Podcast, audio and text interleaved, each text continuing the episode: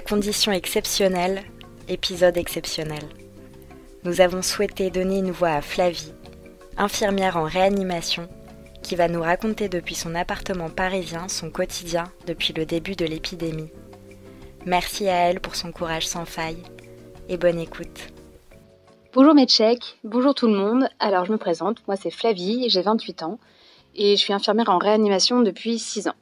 Je travaille actuellement dans une des réanimations qui a pris en charge euh, au tout début les patients euh, atteints du Covid-19. Donc je vais vous parler un peu de ça.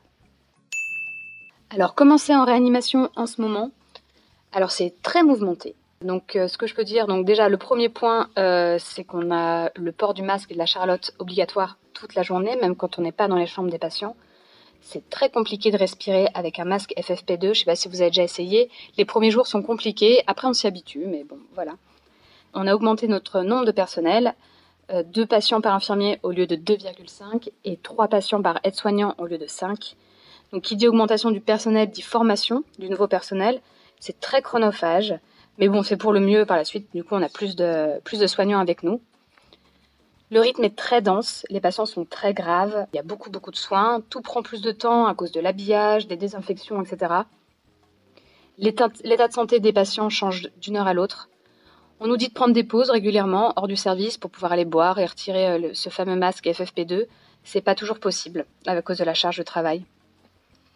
Euh, la fatigue physique est présente, ça c'est sûr. D'habitude en réanimation, tous nos patients ne sont pas aussi graves, donc on peut s'entraider. Euh, mais là, ils le, sont, tous, donc c'est très difficile pour tout le monde. Euh, on peut remarquer aussi la fatigue mentale de tous les soignants. J'ai vu plusieurs de mes collègues craquer en fin de service. Moi aussi, j'ai craqué, j'avoue. On a l'habitude de voir nos patients mourir, ça c'est sûr. Mais là, c'est un contexte particulier. Les patients sont souvent très jeunes. Leur famille ne peut être présente qu'à la toute fin, parce que les visites sont interdites. Et on a certains de nos collègues aussi qui commencent à tomber malades, donc c'est sûr qu'on s'inquiète pour eux. Donc l'arrêt en ce moment, c'est une vraie, fourmilière, euh, beaucoup de soignants, ça court dans tous les sens, tout devient urgent, c'est assez impressionnant.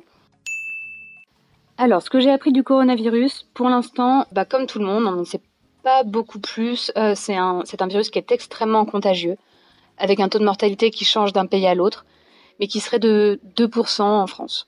Euh, il touche principalement les personnes de plus de 60 ans, mais d'après ce que j'ai vu, les personnes jeunes sont aussi atteintes. Dans notre service, euh, on a peut-être la moitié des patients qui ont moins de 60 ans.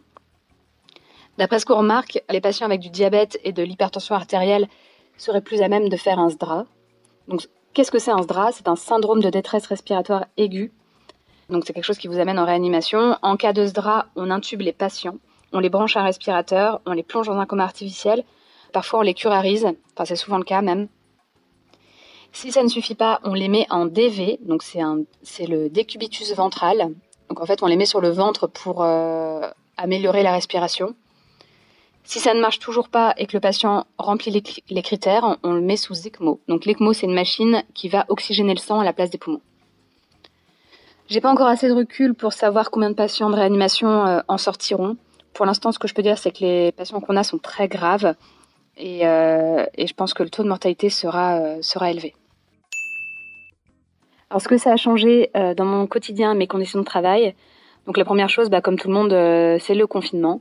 Avant, euh, quand on avait des journées de travail très difficiles, on allait tous se détendre au bar ou, ou, au restaurant entre collègues. bah, maintenant, tout le monde rentre chez soi plus ou moins seul. Par rapport aux conditions de travail, donc oui, comme j'ai expliqué, ça a pas mal changé. Les journées sont plus denses, les pauses sont plus courtes, moins nombreuses, et on a du mal à respirer avec ce masque FFP2 les équipes ont changé, on a de nouveaux infirmiers, euh, de nouveaux médecins. Il faut apprendre à travailler avec tous ces nouveaux venus, mais euh, vraiment on apprécie le renfort. Les journées s'allongent, on n'a pas le temps de faire tout ce qu'on devrait faire en, 12 heures, donc du coup on reste plus longtemps le soir. par exemple, euh, pour, donner, pour vous donner une idée, mardi dernier, je suis arrivée à 6h30 au travail, je suis repartie, il était 20h30. Donc ça fait des grosses journées, surtout quand on sait qu'on prend très peu de pauses. En termes de soins, par contre, bah, en fait, il n'y a pas beaucoup de changements. Dans mon service, on soigne le SDRA régulièrement, donc c'est pas vraiment une nouveauté. Ce qui change plutôt, c'est que tous nos patients l'ont, et du coup que la charge de travail euh, est plus importante et euh, on fait beaucoup, beaucoup plus de soins. Nos supérieurs sont très à l'écoute par contre. Ça, je tiens vraiment à le souligner. Ils privilégient vraiment notre bien-être. ils font tout ce qu'ils peuvent pour qu'on travaille dans de bonnes conditions. Il y a vraiment une espèce de bienveillance envers l'équipe qui est vraiment géniale. Alors pour finir, un petit message à faire passer. Alors tout d'abord, je tiens à remercier toutes ces personnes qui nous applaudissent le soir. Ça fait vraiment chaud au cœur. Merci de nous soutenir, vraiment, c'est vraiment vraiment cool. Ensuite, merci à ceux qui prennent la chose au sérieux.